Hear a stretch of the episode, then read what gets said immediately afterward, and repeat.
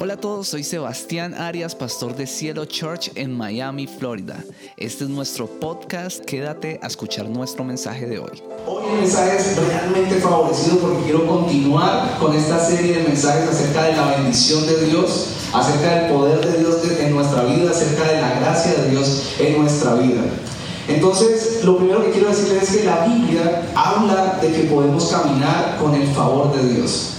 La Biblia habla de que muchas personas en, muchos pasajes fueron bendecidos y contaron con el favor de Dios. Hubo hombres y mujeres que caminaron bajo la bendición de Dios, bajo el favor de Dios. Pero ¿qué es el favor de Dios? Usted puede estar preguntando, ¿qué es eso? ¿Qué es eso del favor de Dios? Pues la, el favor de Dios o caminar con el favor de Dios significa caminar con la aprobación, la aceptación, el apoyo, la provisión de Dios o con la energía y el gozo de Dios. También significa caminar con puertas abiertas. Y yo quiero empezar preguntándole hoy, ¿a usted le parece o a ti te parece que caminas con el favor de Dios? ¿Te parece que caminas con ese favor? ¿Ese favor está sobre tu vida? ¿Sientes que la presencia y el poder de Dios está sobre tu vida? Si yo te preguntara hoy, ¿tienes el favor de Dios? ¿Tienes esa presencia y ese poder en ti? ¿Qué responderías? ¿Sientes que Dios te guía en lo que haces, en lo que piensas, en lo que ves? ¿Sientes que, sientes que Dios está aquí en tu casa guiándote en todo eso? La Biblia dice que Noé halló gracia delante de Jehová. Eso dice la Biblia. Pero también la Biblia dice que María halló gracia y favor delante de Dios. También la Biblia muestra que Gedeón halló gracia y favor delante de Dios. También Abraham, Natanael, el discípulo de Jesús. Gedeón, el favor de Dios es algo que debemos anhelar.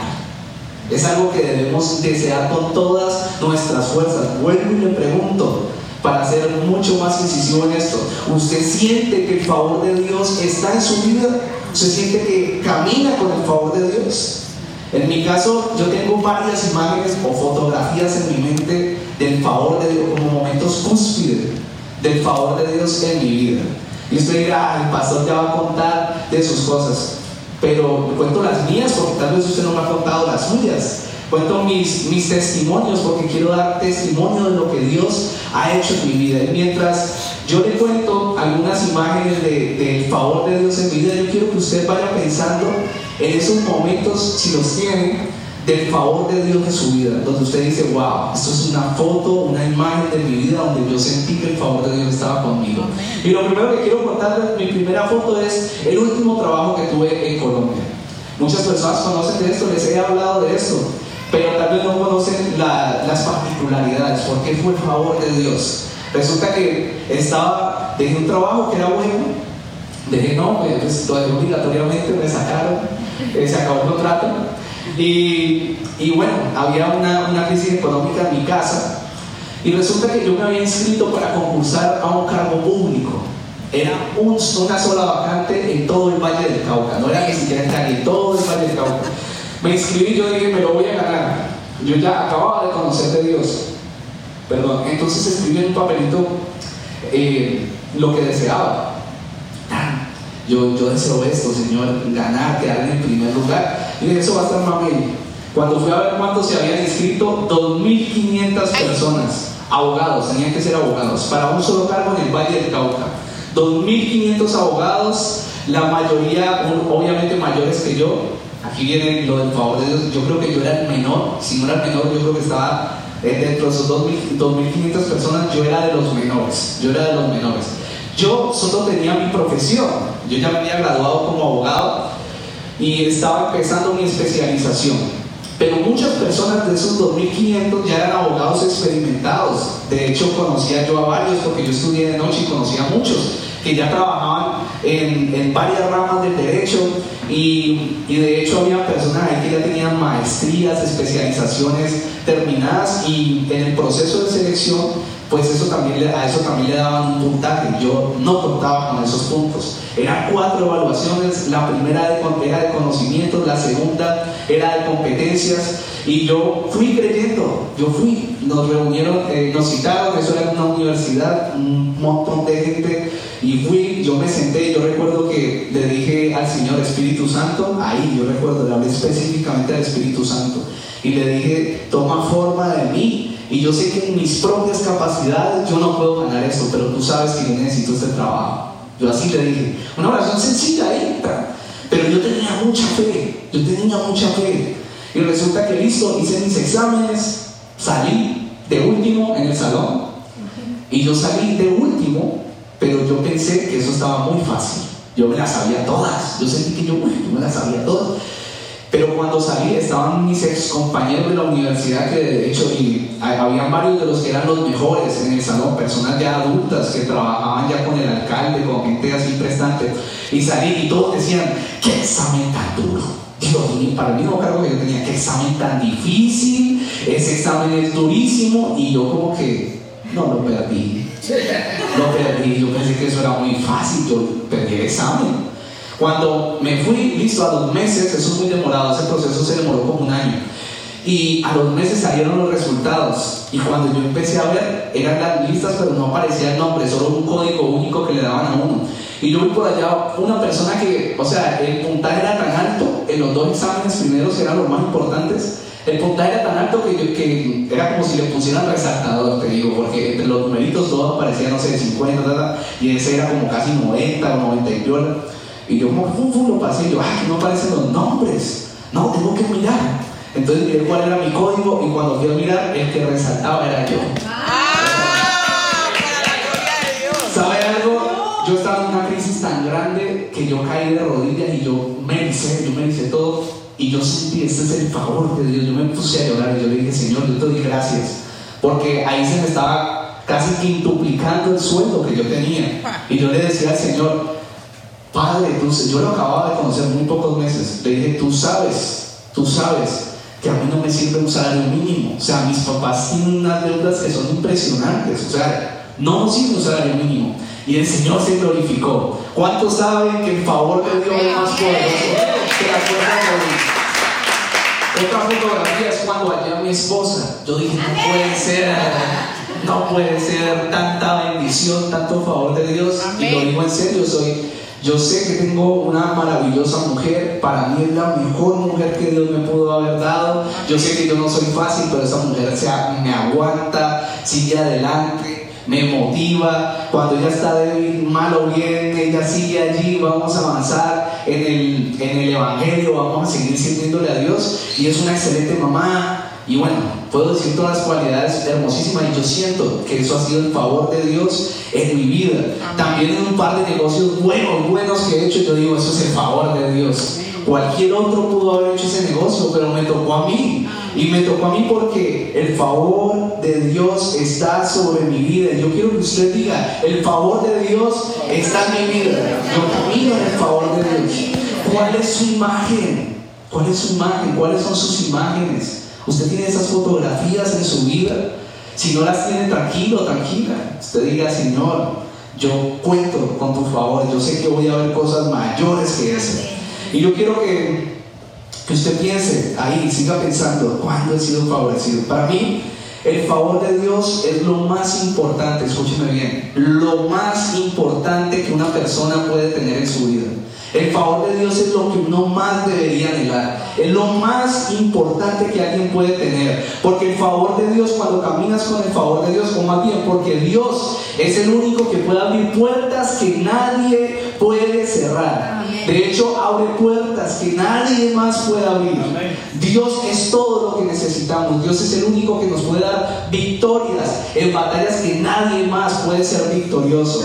Dios es el dueño de la victoria. Dios es el único que puede darnos mucho más de lo que le hemos pedido.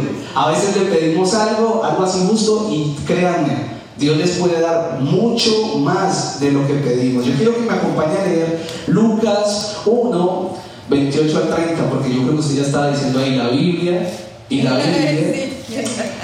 Ok, dice así, Gabriel, o se lo voy a, a, explicar un poquito, el ángel Gabriel se le apareció a María, la madre de Jesús, y le dijo, saludos, mujer favorecida, wow, el Señor está contigo Qué rico. Dios les está hablando aquí a ustedes. Confusa y perturbada, María trató de pensar lo que el ángel quería decir. No tengas miedo, María, le dijo el ángel, porque has hallado el favor de Dios, se lo repito, porque has hallado el favor de Dios. ¡Wow!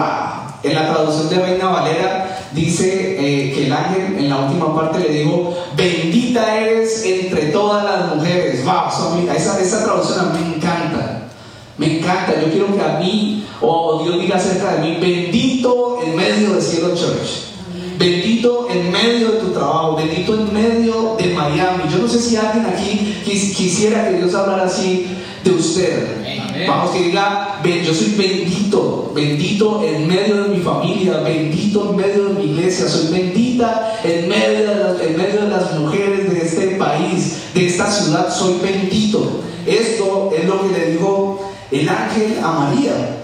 Y yo no sé usted, pero yo no quiero ser un espectador de las bendiciones de otros. Yo sé que aquí hay muchas personas que, tenemos testimonios, ¿no? Testimonios. En el, en el bonfire Julián decía que la mayoría en el área económica, yo creo eso, yo me he dado cuenta de muchos y yo creo que hay muchos más milagros, muchas cosas más que Dios hace que ha sido Dios, tal vez algunos no lo reconozcan, pero yo digo, eso es Dios haciendo un milagro, pero yo no quiero ser expectante de esas bendiciones, yo quiero ser protagonista, yo quiero ser el beneficiado de esas bendiciones, dígale allá al Señor, yo quiero esa bendición, yo anhelo el favor de Dios, yo quiero ser bendecido, yo quiero que me bendigas, yo quiero ser el bendito entre las personas que me rodean. Hoy quiero que hablemos entonces acerca del favor de Dios. Hablemos acerca del favor de Dios. El primer punto es problemas no significa falta de favor. Los problemas no significan falta de favor. Tal vez usted al intentar contestar las, las preguntas que dice ahorita, tal vez usted esté, usted esté diciendo, no, pues yo tengo una cantidad de problemas, y en mi vida he tenido tantas dificultades, he pasado tantas cosas, en mi vida he tenido unos problemas y tanto dolor y sufrimiento que no he podido soportar, que no he podido superar. Las cosas nunca se arreglaron y yo creo que conmigo no está el favor de Dios. Hay cosas que yo le he pedido a Dios y Dios no me las ha dado, yo he sufrido por esto, yo creo que conmigo no está el favor de Dios. Tal vez alguien pueda estar eh, dudando del favor de Dios porque tiene problemas en su vida. Y en Lucas 1, versículo 28 y versículo 30, leímos que el ángel le dice, saludos, mujer favorecida. El Señor está contigo, no tengas miedo, María, le dijo el ángel, porque has hallado el favor de Dios. Y después de esto, si usted sigue leyendo la historia o si la conoce, se dará cuenta que el ángel la endulzó primero y después le dio un bombazo. Mm. Y le dijo, María, favorecida, el Espíritu Santo vendrá sobre ti y concebirás a un niño, concebirás a un hombre. Y este hombre lo llamarás Jesús. Y también empieza a decir, será muy grande, será grandísimo, será muy grande. Y lo llamarán el Hijo del Altísimo. Su reino no tendrá fin. Así le dice, wow. Y uno dice, ¿cómo? ¿Quién soy yo, Señor? Para que tú me mires así. Pero más se demoró el ángel en terminar de decirle todo esto, favorecida, vas a tener un hijo, y, lo concebirás a través del Espíritu Santo, todo eso. Más se demoró el ángel en decirle eso que en empezar los problemas en la vida de María. Favorecida, estaba teniendo un compromiso para casarse. Las mujeres se quieren casar, ¿sí o no? Claro. Sí, las que están casadas ya no levantan la mano, dicen, las mujeres quieren casar, esta mujer ya tenía su compromiso. Y cuando esto sucedió, llega así, se le presenta a José y José dice, ¿y esto qué pasó? La Biblia dice que ellos nunca, o sea, nunca, no conocía, dice que María no conocía hombre, por eso es la Virgen María. Y entonces le llega, estoy embarazada. ¿Cómo? Entonces la Biblia dice que José quería romper el compromiso de manera privada para no ridiculizarla para no, porque no le creía que eso es tan raro, tal. El primer problema que tenía María, me quiero casar, pero el ángel viene y me mete un problema y ya se me va a dañar mi compromiso de matrimonio. Segundo problema, da a luz al niño. No ha dado a luz y ya el rey Herodes, el rey de donde vive en esa época, ya lo está buscando para matarlo. Dice, ¿dónde? Dice que Herodes mandó a preguntarle a sus sirvientes dónde nacerá. Hay a unos sabios, ¿dónde nacerá el que dicen que es el Mesías? En tal ciudad. Vayan y búsquenlo, maten todos los niños de esa región. Entonces les toca salir corriendo. ¿Cuántos les ha tocado, no sé, salir de sus países por necesidad o sus familias a este país? Bueno, a María y a José les tocó hacer eso, salir corriendo, problemas. Después de esto, saber que el hijo que Dios le ha dado a uno, por el cual está diciendo que uno es favorecido, saber que ese hijo, ¿quién ama a su hijo? Amén. Yo amo a mi hija demasiado y a, y a- y a Abril, que viene ahí en camino, también la amo mucho. Y imagínense que, le- que usted sepa que su hijo viene a este mundo a sufrir, que viene a ser escupido por pecadores, que viene a, a ser maltratado, y no solo eso, sino que usted sabe que va a ver morir a su hijo. ¿Cómo se siente eso? Dígame si eso no son problemas y si eso no es mucho dolor. Pues resulta que ese, esa situación o ese favorecido no significaba que no fuera a tener problemas. No sé si usted me está entendiendo. Lo que estoy queriendo decir es que cuando eres favorecido, seguro van a venir problemas sobre tu vida. Lo que te estoy diciendo es que hay problemas cuando somos favorecidos. Los problemas nos siguen a los favorecidos. No sé si hay favorecidos y favorecidas aquí. Nos siguen. Los problemas a veces son señal de que el favor de Dios está sobre nuestras vidas. Lo lindo de todo esto es que en toda esa angustia, María contó con el favor de Dios para superar todo este tiempo, para aprender, para tener la sabiduría de levantar a este muchacho y que pudiera ser el salvador del mundo. Pero yo quiero que revisemos también Job. Job 29, versículo del 2 al 5. Dice así, ¿quién me volviese como en los meses pasados? Como en los días en que Dios me guardaba, cuando hacía resplandecer sobre mi cabeza su lámpara, a cuya luz yo caminaba en la oscuridad. Como fui en los días de mi juventud, escucha esta parte, cuando el favor de Dios velaba sobre mi tienda, cuando aún estaba conmigo el omnipotente y mis hijos alrededor de mí. ¡Wow! Usted empieza a leer el libro de Job y usted se da cuenta que dice que este hombre honraba a Dios en todo, que ese hombre no tenía tacha, que era bendito en todo, tenía mucho dinero, tenía una familia espectacular, lo perdió todo en un día. Y aquí este hombre está sufriendo, está pasando por una temporada difícil, llena de problemas, y empieza a lamentarse, pero hay una descripción muy linda, ¿no? Empieza a decir, empieza a decir cuando recuerdo, ojalá volvieran esos tiempos donde mi familia y mis hijos estaban a mi alrededor y el favor de Dios estaba sobre nosotros. Y eso es un paraíso. Los que amamos nuestra familia sabemos que estar con la familia y tener la presencia de Dios es, lo, es todo lo que uno pudiera desear. Estar así con mis hijos, mis nietos. Y yo sueño eso y saber que la gloria de Dios está ahí con nosotros, sentir esa presencia de Dios, estar adorándole, estar cantándole a Dios y saber que ese favor de Dios está en nuestra casa. Eso es un sueño. Eso es lo que Job había vivido. Job sabía lo que era el favor de Dios, pero los problemas lo confundieron. Él empezó a pensar que problemas era no tener el favor de Dios. Lo mismo pasó con María, cuando viene a decirle el ángel, favorecida, Dios te ha favorecido. Eres bendita entre todas las mujeres porque el ángel es abundante en sus palabras, le repite muchas veces y de muchas maneras que es favorecida. María respondió, lo que la Biblia dice era que estaba confundida de por qué el ángel le decía todo eso. Como favorecida, yo, yo, yo soy favorecida, yo soy una mujer que tiene problemas. Yo soy una mujer que tiene situaciones, pero el ángel está diciendo, tú eres favorecida. Lo que quiero decir es, usted tiene que sentirse favorecido. Usted no puede creer que porque tiene una situación difícil el favor de Dios no está sobre usted. El combustible del reino de Dios es la fe. Usted, el primer paso para ser favorecido es creer que es un favorecido. Usted debe creer que Dios le favorece que Dios está a su favor, que la presencia de Dios está a su favor, que Dios le va a ayudar a salir adelante. De hecho, tener problemas no siempre significa que el favor de Dios se ha ido. Si usted sigue leyendo Job, se da cuenta que al final Dios le bendice, Dios vuelve. Eso fue una temporada donde, de hecho, el diablo habla con Dios. Si ustedes leen el libro, y Dios le autoriza tocar la vida de Job.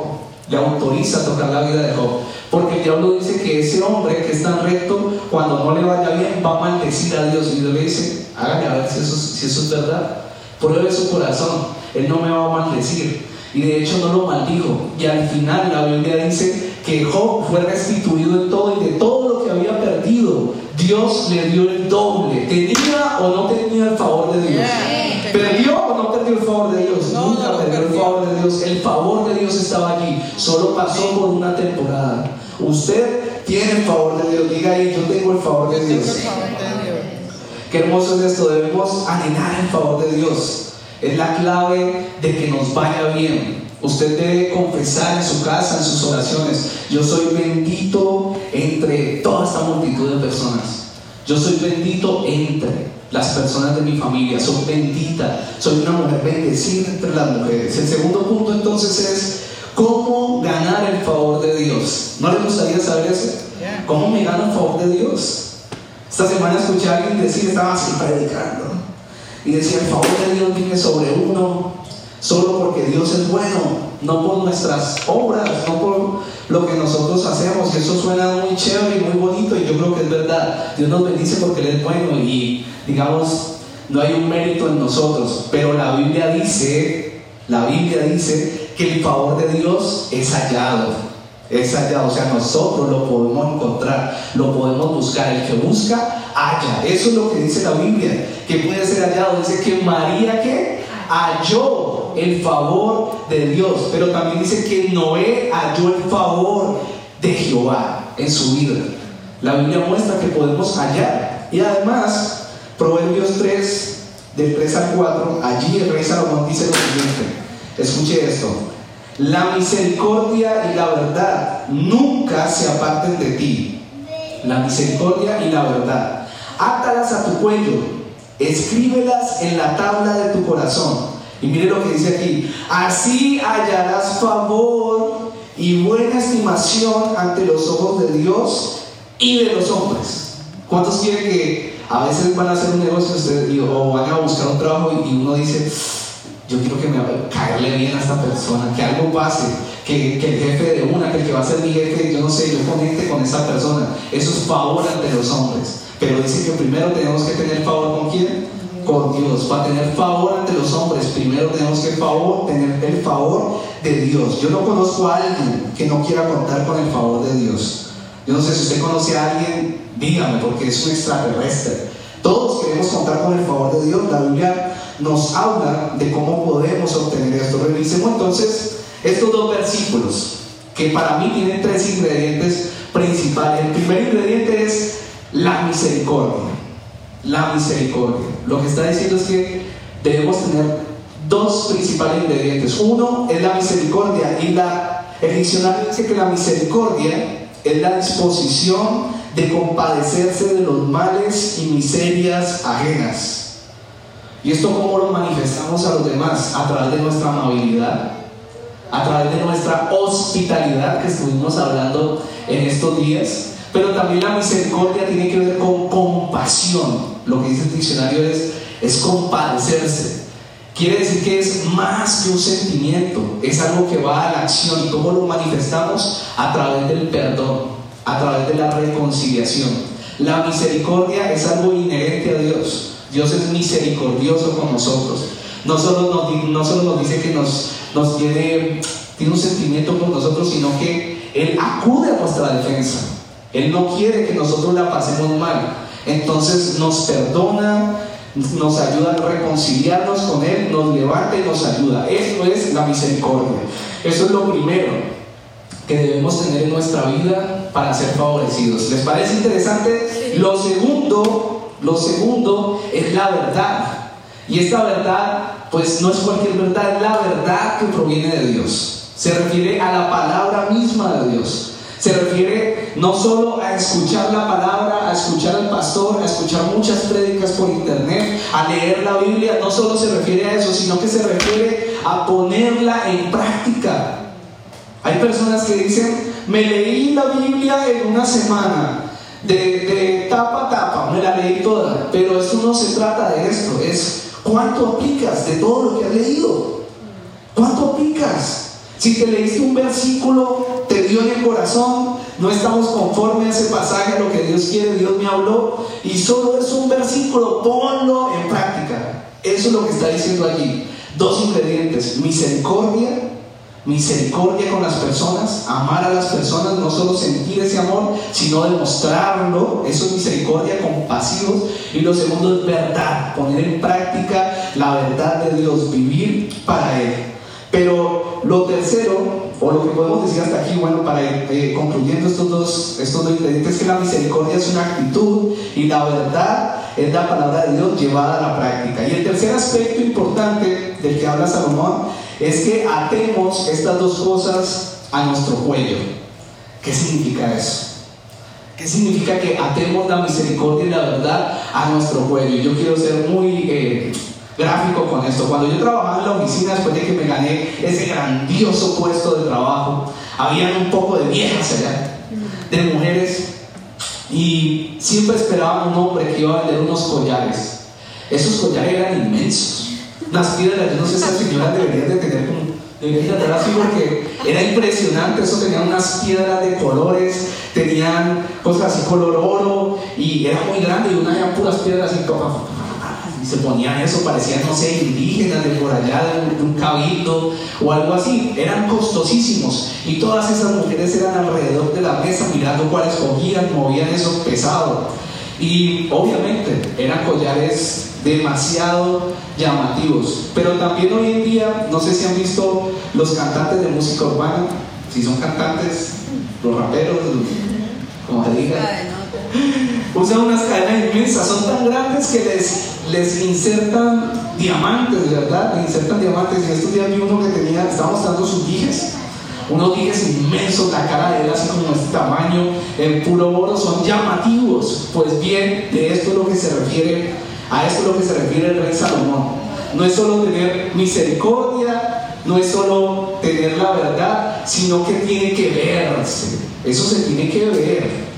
Eso es lo que se dice, átatelas a tu cuello, es que se te tiene que ver la misericordia. Tú quieres favor, se te tiene que ver misericordia y se te tiene que ver la palabra de Dios en tu vida. Se tiene que ver que lo poco o mucho que sabes, lo practicas lo pones en práctica. Quiere decir que cuando estamos en un círculo social, las personas sí o sí se dan cuenta de que hay algo diferente ahí, de como que este es como un hijo de Dios. Este no es como esos cristianos, no es de esos discípulos de Jesús, así como le decían a Pedro. Este no, yo, lo he visto a él, este es de los que siguen a Jesús, a ese Jesús. Este es de los religiositos, de esos, tal vez digan así, pero eso es lo que debe pasar cuando uno llega a un lugar, digan, este es diferente, habla diferente, todos aquí, yo le hice esta pregunta a mi esposa y yo le, dije, y se la voy a hacer a ustedes también, ahorita se las hago. Pero entonces le dije a mi esposa, hay cosas en ti que diferencian, diferencia, te diferencian de los demás cuando llega a un círculo social. Ella lo primero que le vino a la mente fue en la oficina, todos son súper vulgares. Yo soy la única que no hizo vulgaridades y por eso las personas notaron que yo soy seguidora de Cristo, por su manera de hablar. Ok, eso fue lo primero que... Pero ahorita yo le pregunto a usted, ¿qué es eso? Usted tiene algo atado a su cuello, usted tiene esa verdad y esa misericordia atada a su cuello y usted cuando llega a un lugar, la gente dice, ah, llegó el cristianito, llegó el pastorcito, la pastorcita, llegó, llegó este que, ah, que no sale de la iglesiecita, ¿sí? Hay algo en usted que se nota, si eso es así, usted anda con ese collar de la verdad y la misericordia. Yo quiero preguntarle, ¿hay algo usted, en usted que le diferencia de los demás cuando usted llega a un círculo social? ¿O nadie nota que usted huele a Jesús? Usted estoy hablando de, de, perfumes con Carlos, no, unos perfumes bacanísimos. ¿Sabe algo? Yo creo que uno también puede oler a Jesús. Yo estoy convencido de eso. Yo estoy convencido de que a veces llego a lugares y huelo a Jesús y hay gente que dice, oh, qué pachulí. No lo soportan, no soportan uno vuelva a Jesús. Pero cuando uno llega en un lugar donde Jesús es adorado, dicen, wow, no te lo compraste, yo quiero eso. Yo quiero, yo quiero eso que tú tienes, que, eso que tú portas. Yo quiero eso, ¿dónde lo compraste? Así funciona. Pero también tener la misericordia y la verdad atada a nuestro cuello significa no avergonzarnos de Dios. No avergonzarnos. Yo no sé si a usted todavía le pasa, espero que no, pero no hay ninguna razón. La Biblia dice que en Pablo hay un pasaje donde dice que no nos avergoncemos del Evangelio. Dice porque es poder de Dios para la salvación de muchos. El Evangelio es poder. Es poder puro. Cuando yo estoy predicando aquí, están ocurriendo milagros, Dios está rompiendo. Hay ángeles porque no soy yo, es el Espíritu Santo ministrando en medio de nosotros. El Evangelio es poder, no hay nada de lo que te tienes que avergonzar. Tú estás buscando a Dios. Los que deberíamos de avergonzarnos cuando no sentíamos a Dios somos nosotros, que andábamos en desobediencia. Ahora usted no tiene nada, absolutamente nada de qué avergonzarse. Dios nos da su favor porque Él es bueno, pero la Biblia enseña que puedes hallarlo. Y esa es la manera como puedes hallar el favor de Dios. ¿Está motivado? ¿Quiere favor de Dios? Ok, ok, 10 amenes ahí. Por último, ¿cómo perder el favor de Dios? Uy, ¿cómo así? ¿Cómo así? ¿Cómo perder el favor de Dios se pierde? El favor de Dios se pierde. En Proverbios 6, del 6 al 17, Salomón empieza diciendo, este versículo me encanta y es fuertísimo, dice, seis cosas hay que el Señor odia, y siete son abominación para él. Y el listado empieza diciendo lo siguiente, los ojos soberbios. Los ojos soberbios. En, otro, en otra traducción dice la altivez de espíritu. ¡Wow! Seis cosas odia al Señor y siete son abominación para él. Esto ya no lo predican, eso solo predica aquí 108. Y lo, y lo que cabeza la lista son los ojos soberbios. Una de mis luchas grandes cuando me gané ese concurso fue que cuando me lo gané, empecé a pensar, o sea, tenía pensamiento a mí, no, es que soy muy inteligente. Eso fue por mis méritos. Yo soy bueno. Yo estoy seguro, yo sabía, yo estaba seguro que yo no era ni el más talentoso ni el más estudiado en medio de todos esos abogados. Pero no sé, esos pensamientos, tengo que ser sincero con ustedes, yo empecé a luchar con esos pensamientos. No, eso es por tus méritos, tú has sido un muchacho juicioso, tú has sido un muchacho que se lo merece, que es un muchacho bueno, que avispado, que ganó de avispado ahí ese examen, esos exámenes y los pasó. Y eso estaba aquí en mi mente, pero escuche bien, hay detalles de todo eso que no le he contado. Y es que Dios me había procesado por todo un año en un desierto, yo llorando con un montón de necesidad, súper quebrantado, ya estaba triste y me pasaban más cosas que me quebrantaban más. Y en esa última semana antes de darme cuenta que me gané el concurso, yo estaba así, ya me tocaba irme a pie para la iglesia, me quedaba lejos, no tenía ropa, voy a ser un poco descriptivo aquí, yo siempre he sido todo pinchadito así. Y y ya me, o sea, ya tenía los boxers mal, o sea, rotos y todo eso, o sea, estaba mal, estaba mal, no tenía ni para el bus. Y yo llegué y me iba a pie y me devolví a pie. Y iba todos los días al servicio. En esa iglesia había un montón de servicios y iba a todos. Y en todos recibí, todos Dios me hablaba. Y en ese último hablaron algo, recuerdo que era una parte acerca del amor al dinero. Y es tan doloroso porque no tenía ni 100 pesos en el bolsillo y yo esa noche me di cuenta que yo amaba dinero. ¡Wow! Y yo llegué, yo no veía la hora, yo tenía unas ganas de llorar. O sea, estaba tan conmovido, tan, tan, no sé, el Espíritu Santo me yo tan fuerte que fui caminando hacia mi casa, había, no sé, 40 minutos caminando y llegué y me encerré en la habitación y yo caí de rodillas. Y yo le pedí perdón a Dios, Señor, perdón no tengo ni un peso, pero yo reconozco que yo amo el dinero. No tengo ni un peso, estoy quebrantado, yo te necesito. Ya no aguanto más, un año en este proceso, ya tú me lo diste, pero le mandaron, o sea, pasaron un poco de cosas. Señor, ayúdame, yo llorando allí y le empecé a suplicar, Señor, ayúdame. Y sabe algo, ese día le dije, Señor, yo te voy a dar el 10% de todo lo que yo me gane. A mí no me importa el dinero. Yo te amo a ti, yo quiero agradarte. O sea, yo no estaba mal porque amaba el dinero, yo me sentía mal porque yo quería honrar a Dios. Yo quería que Dios se agradara con mi vida. Y entonces yo le estaba pidiendo perdón. Y al otro día, adivine que me llega la resolución de nombramiento. Esa noche le prometí el 10%. Me hubiera llegado la resolución día antes, no tuviese que darle el 10% al Señor. Pero yo le prometí ese día el 10%, claro. No una cosa es dar el 10% de, ¿qué? de mil dólares, 100 dólares. Pero vos cuando ganas ya dinero, vos ya miras ese, ese 10% y esto es plata, esto es, todo un montón. Y empezó eso a maquinarme, son tus méritos, son tus méritos. Me empecé a llenar de altivez, pero gracias a Dios, Dios me ayudó. No podemos, a lo que voy es que no podemos convertirnos en personas orgullosas y activas de espíritu. No podemos convertirnos en eso. Usted quiere perder el favor de Dios. Sea activo cuando ha sido favorecido por Dios. Para que vea cómo Dios le empieza a trabajar en su corazón, para no decir otra cosa. Empieza a trabajar en su corazón para que esa actividad se vaya. Proverbios 16, 18 dice, el mismo rey Salomón después dice, al orgullo, este era un rey. Este era el rey que más ha tenido cosas materiales en el mundo, dice la Biblia. Pero mire cómo habla, al orgullo le sigue la destrucción, a la altanería el fracaso. Al orgullo le sigue la destrucción, a la altanería el fracaso. El rey Saúl, ya voy a acabar, ya voy a acabar. El rey Saúl fue un rey también, un rey que gozó del favor de Dios. Dios lo ungió, Dios dijo, tú vas a ser el rey de Israel. Y este hombre gozaba del favor, donde iba en batalla ganaba, las victorias estaban con él, pero empezó a deshonrar a Dios. En un momento dado la Biblia dice que ese hombre era tan alto y la Biblia dice que era buen mozo, divino precioso. Entonces era grande y dice que el hombre más grande de Israel le llegaba a los hombros. Imaginen cómo era el tipo de grande, era grandísimo. Y él se empezó a creer que ah, estas victorias son por mí, porque yo soy un buen rey, yo soy fabuloso, yo soy gigante, yo soy el hombre, yo soy el chacho.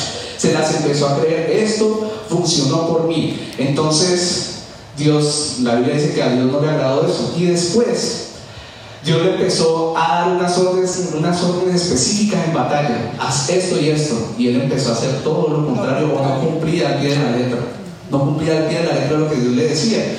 Después, en aquella época los sacerdotes, el sacerdote de aquella época era Samuel, nada más ni nada menos, y que era un profeta, y caminaban muy cerca a los reyes. Eran personas de mucho poder, los profetas todavía lo somos, los hablamos la, la palabra de Dios y caminaba muy del lado de él, pero Dios le había dado unas funciones específicas a los sacerdotes, específicas, solo los sacerdotes podían hacerlo.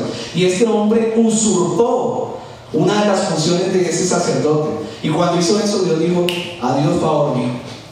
Porque si usted cree que aquí puede manejar todo como usted cree, porque usted cree que todo lo que tiene es por sus méritos y eso no es así. La Biblia dice que Dios no comparte su gloria con nadie. Con nadie su gloria con Dios quiere que seas bendecido, pero Dios tiene, es una persona, tiene una manera de ser. Debemos aprender a caminar en el favor de Dios. ¿Cuántas personas no hemos visto que Dios las bendice, Dios empieza a prosperarles económicamente, se llenan de actividades y después uno las ve tal vez con dinero, pero sufriendo, agobiadas, tal vez con muchos problemas? ¿O cuántas personas no vemos que Dios les bendice en su profesión, en su trabajo, los pasa a la alta gerencia y después están citando pasajes bíblicos? Yo he visto eso en persona, créame, pasajes bíblicos con una altivez, pasajes bíblicos con orgullo a las personas. Y Dios, pa, lo mete en un proceso en su corazón. No me gusta tu orgullo. Yo no te di esto para que te enorgullecieras porque tú fueras mejor. Yo te di esto para que bendigas a otros y para, porque te amo, porque quiero que seas bendecido. Aquellos que dijeron que el, Titanic ni Dios lo hunde, se tuvieron que tragar sus palabras porque se hundió en su primer viaje.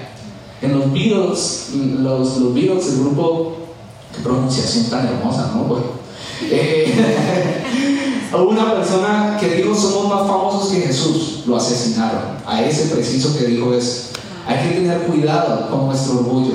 Usted quiere caminar en el favor de Dios, pues tiene que aprender a caminar en ese favor. Yo creo que aquí todos somos favorecidos, ¿verdad? Yo soy favorecido. Yo soy bendito entre, Dios que diga yo soy bendito entre las personas, Pero yo quiero que eso permanezca en mi vida.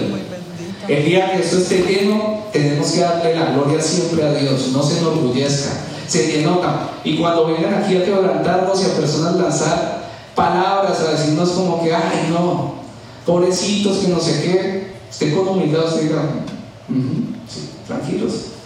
Nosotros tenemos que buscar el favor de Dios. Nosotros tenemos que buscar es al Señor, al que bendice, nosotros tenemos que aprender a vivir con ese favor. Y cuando todo eso Dios nos empiece a expandir, vamos a caminar tranquilos y vamos a estar preparados para la bendición, porque la bendición pesa. Yo ya conocía a Dios, tenía un corazón quebrantado y los pensamientos de orgullo vinieron a mí. Quiere decir que a usted también pueden venir. Así que yo le invito a que se ponga sobre sus pies.